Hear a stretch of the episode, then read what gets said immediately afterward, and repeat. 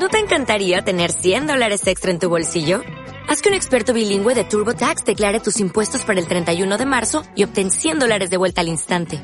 Porque no importa cuáles hayan sido tus logros del año pasado, TurboTax hace que cuenten. Obtén 100 dólares de vuelta y tus impuestos con 100% de precisión. Solo con Intuit TurboTax. Debes declarar para el 31 de marzo. Crédito solo aplicable al costo de la presentación federal con TurboTax Full Service. Oferta sujeta a cambios o cancelación en cualquier momento. Porque es que llega el moderno, perdonad, eh, perdonad.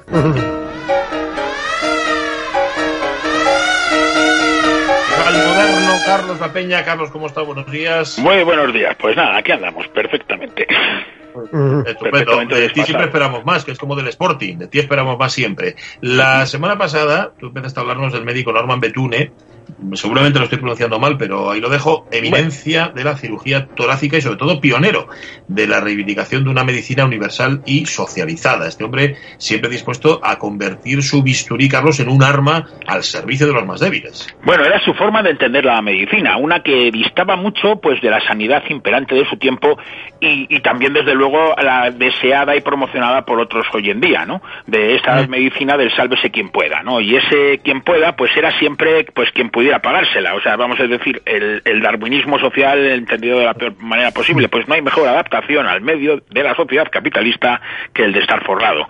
Ni más ni menos. Bueno, para quien no escuchara el capítulo de la semana pasada o para quien lo haya olvidado, porque tampoco hay tanto recoroso entre la audiencia de la radio mía, vamos a recordar que Norman Betune nació en Ontario, en Canadá, en 1899, que pese a que su familia se dedicaba más al proselitismo religioso, a él le dio por otro lado. Nuestro moderno se interesó más en salvar los cuerpos que las almas, ¿no? Sí, vamos, de hecho, por eso estudió medicina en, Tor en Toronto, una, una carrera que abandonó dos veces. Una de ellas, pues para trabajar de leñador y dedicarse a dar clases de inglés gratuitas y enseñar a leer a otros leñadores, y otra para ser camillero en Bélgica durante la Primera Guerra Mundial. En 1925 contrajo la tuberculosis, una enfermedad por la que estuvo casi desahuciado, pero él mismo dirigió con éxito su tratamiento. Por entonces, solo 13 cirujanos en todo el mundo eran capaces de provocar artificialmente un neumotórax, y Bethune se convirtió en uno de ellos, pues precisamente para curarse. Así, tras recuperarse de la tuberculosis, pues siguió trabajando en la cirugía torácica hasta convertirse en uno de los especialistas más reputados del mundo. Claro, una posición que le va a llevar a un éxito social y, sobre todo económico a principios de los años 30, claro. Sí, vamos, en 1933 es nombrado director del Departamento de Cirugía Torácica del Hospital de Sacré-Cœur en Montreal, un hospital muy pequeño al que Bethune convierte en una referencia mundial en enfermedades pulmonares. De hecho, la Asociación Americana de Cirugía Torácica celebró allí varios encuentros.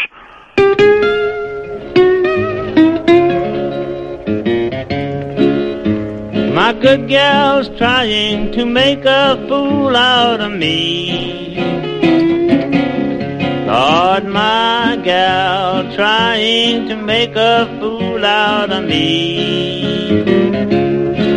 Trying to make me believe I ain't got that old TB. I've got the Este es Jimmy Rogers, el cantante de country, de blues del Mississippi, canta aquí el TB Blues, el, el blues a la tuberculosis, la enfermedad que le hizo primero dejar de ser guardafrenos ferroviario y después un hombre vivo directamente. When it rained down sorrow, it rained all over Pero me. esta canción está grabada en el año 31, dos años antes de que la tuberculosis le matara en Nueva York a Jimmy Rogers.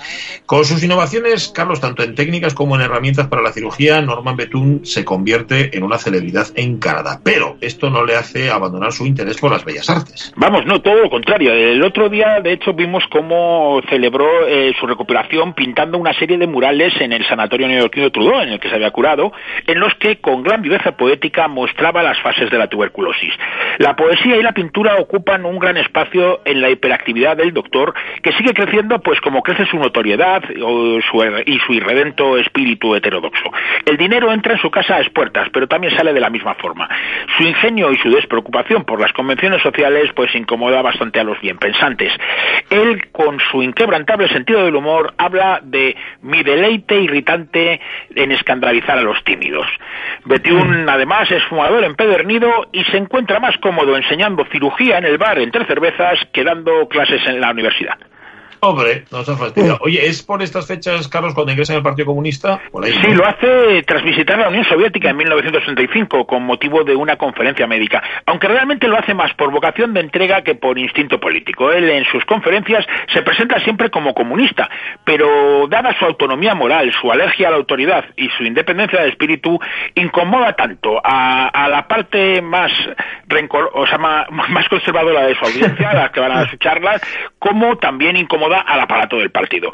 Pero vamos, a Betty un poco le importa lo que dicte la verdad, digamos verdad, entre comillas, eh, soviética, la del Pravda. Para él, el comunismo es una idea que se traduce como ayudar al débil, la simpatía por el débil, de que decían los Stones, ¿no? Pese a que nunca llegó a ser expulsado, tuvo muchos problemas con la jerarquía comunista, especialmente en España. Para el año 35, Betún o Betún intenta que Canadá acepte su proyecto de medicina universal y socializada.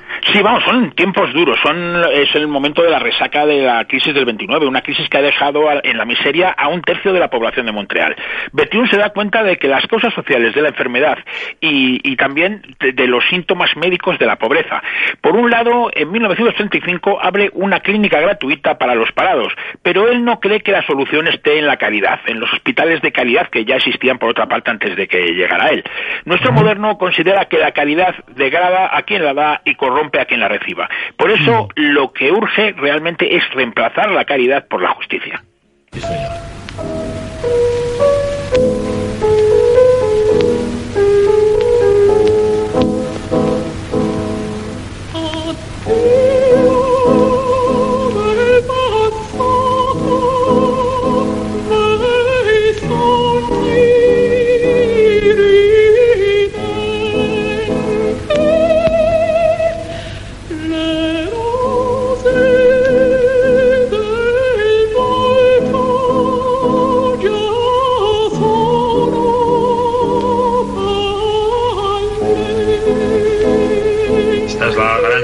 Magda Olivero en el año 59 cantaba el que quizás sea el momento culminante de la tuberculosis, ¿eh? que como no podía ser de otra manera salió de la cabeza de otro grande, Giuseppe Verdi. Esta es la Traviata, Violeta Valerí, a punto de morir de tuberculosis, se despide de la vida y llora su amor perdido.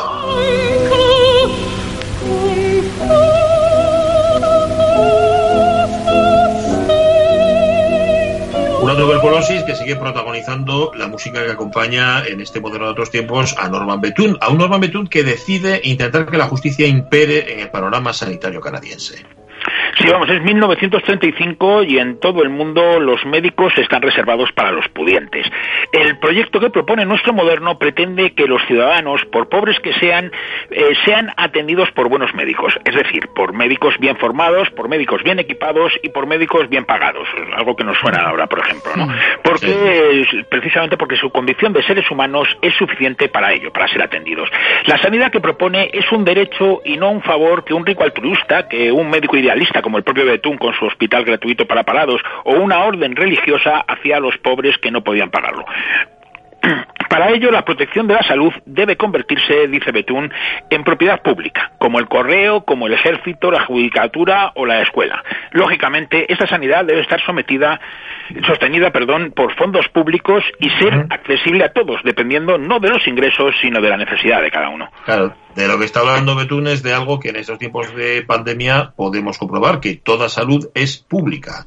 Sí, vamos, desde luego, además es, evidente, por ejemplo, en las enfermedades contagiosas. Si alguien tiene esa enfermedad, puede seguir extendiéndola sin importar si puede o no puede pagarse un servicio médico privado, o ha nacido en un país o en otro, vamos.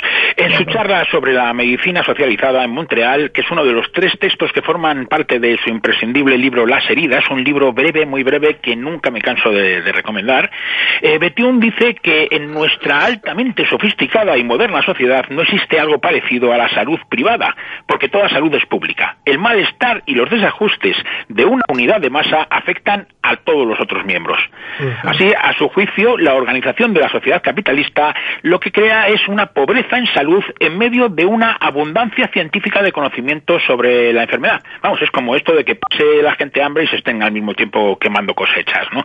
La costumbre de que cada individuo vaya a la búsqueda de su propio cuidado médico, pues no funciona. Es injusta, dice Betún, ineficiente, poco económica y completamente anticuada. Así, eh, nuestro moderno carga también contra el afán de lucro y la mercantilización de la salud. Dice, dejemos de sacar provecho, saquemos el provecho económico privado fuera de la medicina y depuremos ah. la profesión de individuos rapaces. Qué vergüenza enriquecernos a expensas de las miserias de nuestros semejantes.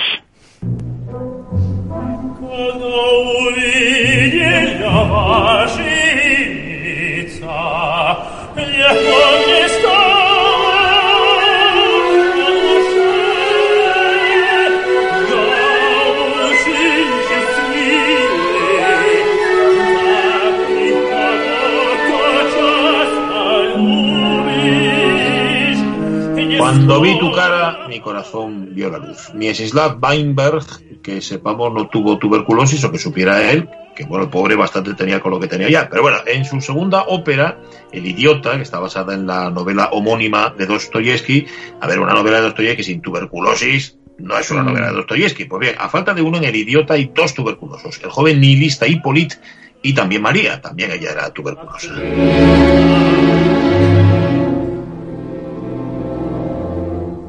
Bien, el proyecto de medicina universalizada de Betún llegó a discutirse, sí, en el Parlamento canadiense, pero, Carlos, no fue aprobado.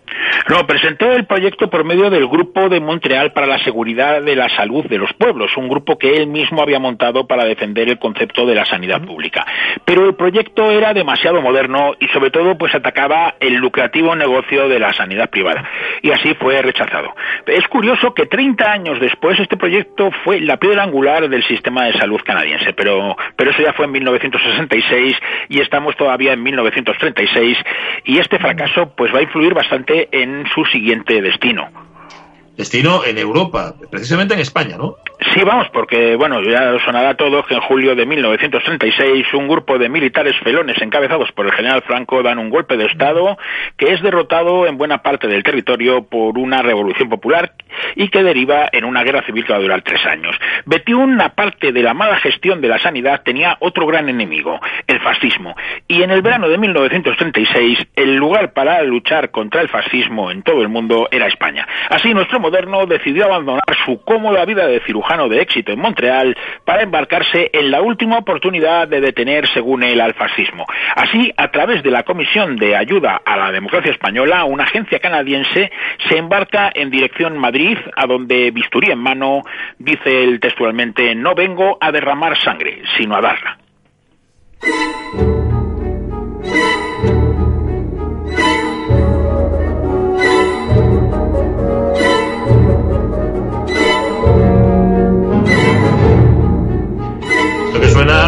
Stravinsky, la marcha china de su ópera El canto del ruiseñor. Stravinsky no se murió de tuberculosis, pero sí la sufrió en sus carnes y también a las de su familia en la segunda década del siglo XX. Una marcha china que nos va a situar musicalmente en el destino final de nuestro moderno, que es precisamente China. Pero aún nos quedan unos años, estamos en septiembre del 36, Betín acepta la invitación de la Comisión de Ayuda a la Democracia Española y para acá que se viene, para España, ¿no? Sí, curiosamente no viaja además con el Partido Comunista, sino que, sino que lo hace con una organización más amplia. Su misión es la de coordinar la ayuda médica y económica canadiense a la República. De camino a España, para en Londres, donde va a comprar la rubia. La rubia es una vieja furgoneta Ford que le va a acompañar en los próximos ocho meses. Va a ser ambulancia, va a ser también el primer vehículo del Servicio Canadiense de Transfusión de Sangre y también le va a servir para evacuar a un montón de refugiados del criminal bombardeo de la carretera de Málaga-Almería en febrero de 1967. Con su ambulancia y con material médico comprado en Francia, Betuin llega a España por carretera, es el 3 de noviembre del 36, ¿verdad? Sí, viaja con el batallón Mackenzie Papineau, eh, formado por comunistas canadienses, pero nuestro hombre, aunque sí tuvo contactos frecuentes con muchas de sus unidades, no formó parte nunca de las brigadas internacionales. Una vez en Madrid se dio cuenta de que muchos combatientes morían en el frente por pérdida de sangre con heridas que no parecían tan graves. Es entonces cuando propone crear una unidad médica portátil de transfusiones de sangre en el propio frente. Los servicios médicos de la República consideraron utópica e impracticable la idea, pero nuestro moderno demostró que era perfectamente posible. De hecho, se encargó personalmente de diseñarla, de llevarla a cabo y también de financiarla. El 23 de diciembre de 1936, en pleno frente de la Casa de Campo, realizó la primera transfusión a un joven de unos 17 años con una herida en el vientre. Tras transferirle una segunda bolsa de sangre en pleno frente, nuestro moderno encendió un cigarro, lo puso en los labios del muchacho mm. y se fue a buscar otro herido. Genio y figura. Bueno, fue la primera unidad por de transfusión que se utilizaba en el mundo, pero para saber más detalles tendremos que esperar al lunes que viene, ¿no? Sí, porque aún nos quedan muchas historias en la, en la guerra de España que nuestro moderno tendrá que abandonar por la puerta de atrás expulsado por los agentes comunistas, pero pese a ello, Betiún seguirá consiguiendo fondos para la República Española antes de continuar su batalla médica al fascismo en la guerra chino-japonesa. Pero eso ya, pues, lo dejamos para la semana que viene. Mm. Pues la que la semana que viene será. Eh, Carola Peña, un abrazo muy fuerte, cuídate. Otro para vosotros, venga. Nos vemos el lunes en Modernos Otros Tiempos y mañana aquí en la radio mía. Adiós.